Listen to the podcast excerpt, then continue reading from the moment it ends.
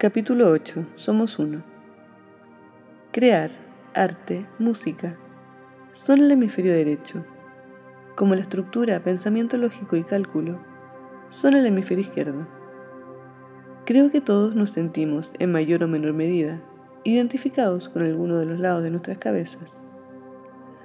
Mi compañero de andanzas y gran amigo, hemisferio izquierdo, con el que disfrutaba hacer facsímiles de matemáticas en plenas vacaciones, un día decidió participar de una importante carrera. Tenía todo fríamente calculado. Sabía que lograría cruzar la meta. Su estructura, organización y perseverancia dejaba ese objetivo final justo al frente de él. Fue así como un día, levantando los brazos, lo oí gritar al cielo. ¡Lo logré! Y no sé si fue mucha emoción acumulada pero ese día llegamos juntos al hospital, con el corazón casi en la mano. Latía tan rápido que ni los segundos podían alcanzarnos. Monitor, oxígeno, vamos rápido, dijo el médico. ¿Está lista la vía venosa? respondió la enfermera. Verapamilo, escuché decir. No, verapamilo no, pensé, adenosina, debe ser adenosina.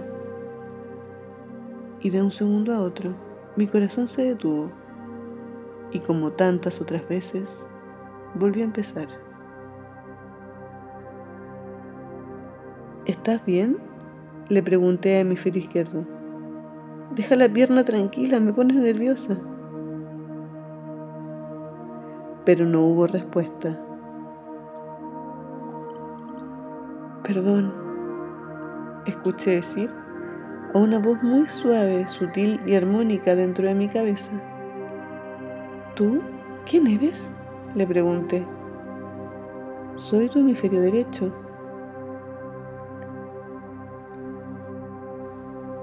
¿Y están bien los dos ahí arriba? Hoy es 4 de enero de 2021. Me encuentro sentada en la alfombra de la habitación del tiempo junto a mi hermano Frankie, alias mi pequeño gigante. Hoy fue un día agotador. Recién está empezando el año. Pero parece ser que ya llevamos un millón.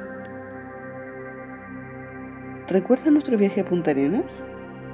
Sí, ¿por qué? Estuvimos tres días en el fin del mundo. Una aventura que nos llevó a conocer las Torres del Paine, y casi nos quedamos con los crespos hechos, de que ninguno de los dos escuchó el despertador.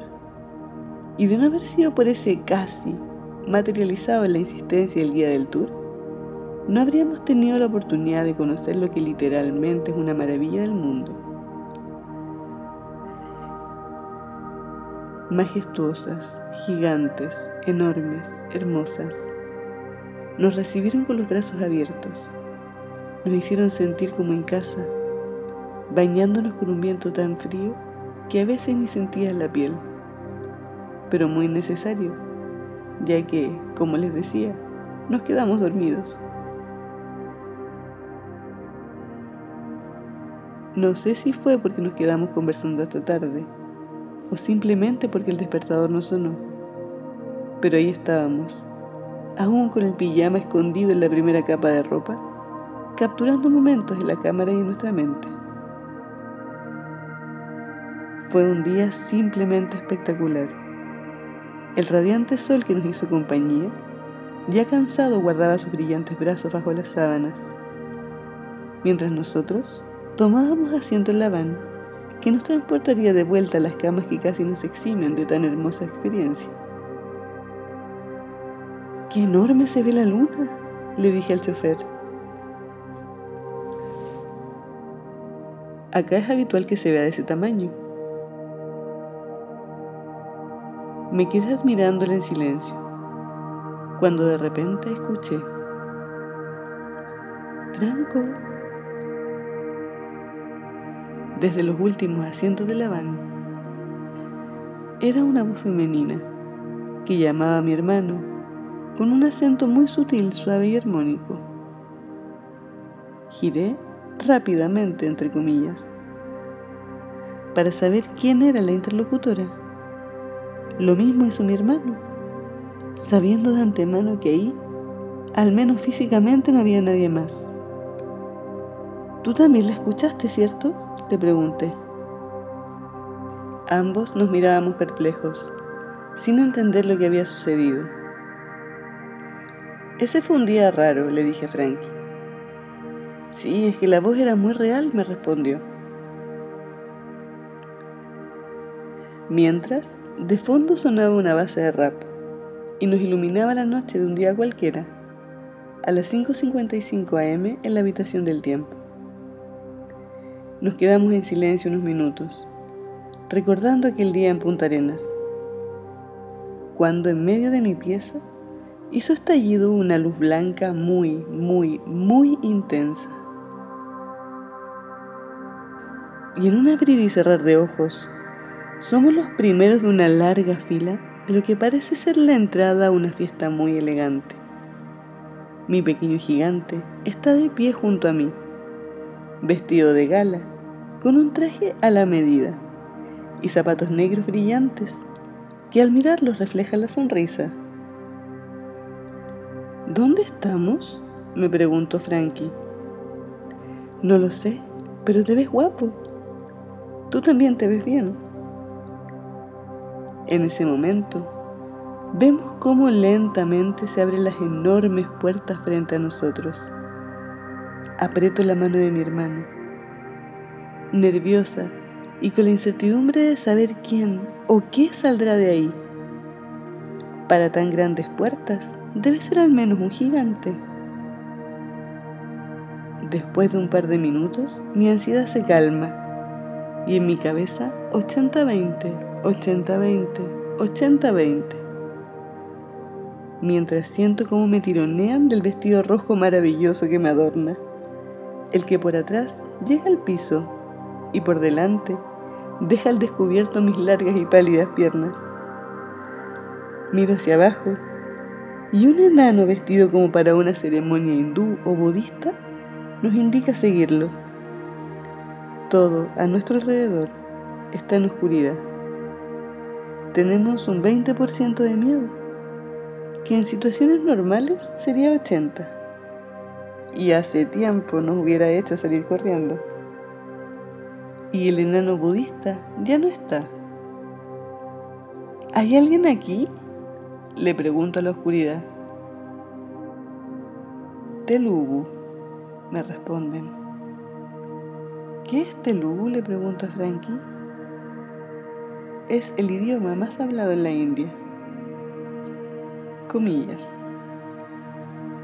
Padre fácil, adolorido conmigo, ¿qué? Nuestro signo, sintonizarte nuestra esencia. Eso es, qué fácil sube a cualquiera para la ayuda. La edad está en ti, en cualquiera. Eso es todo equipo o en nosotros, encendido en la misma página. Estamos en eso. Depresión, no nos extrañes. Estoy en el aire. Nosotros. Tú para llegar a nosotros. Nuestro cuerpo te lo ofrezco. La juventud es nuestra comedia. Qué pena. Tres hombres como el nuestro. Cuida ese hombre silencioso. Tú eres el caso.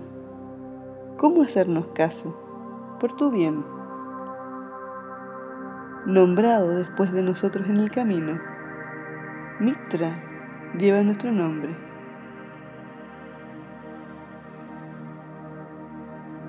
Cierra comillas.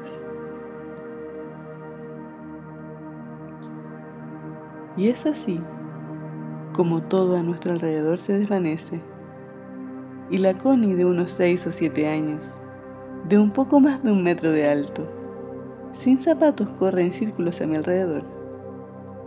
No sé de dónde saca tanta energía, pero me agrada mucho verla así de feliz. A un par de metros de distancia, apoyado en el tronco de un gran árbol de al menos un metro de diámetro, veo a un pequeño gigante profundamente dormido Lleva varios meses así, Una manzana cae sobre su cabeza, pero nada lo perturba. O casi nada en verdad. Ya que veo a la Connie acercarse a él dando saltos de felicidad. Y sin decir palabra alguna, los veo a ambos fundirse en un abrazo, en un alma, en un ser. Porque juntos somos solo uno.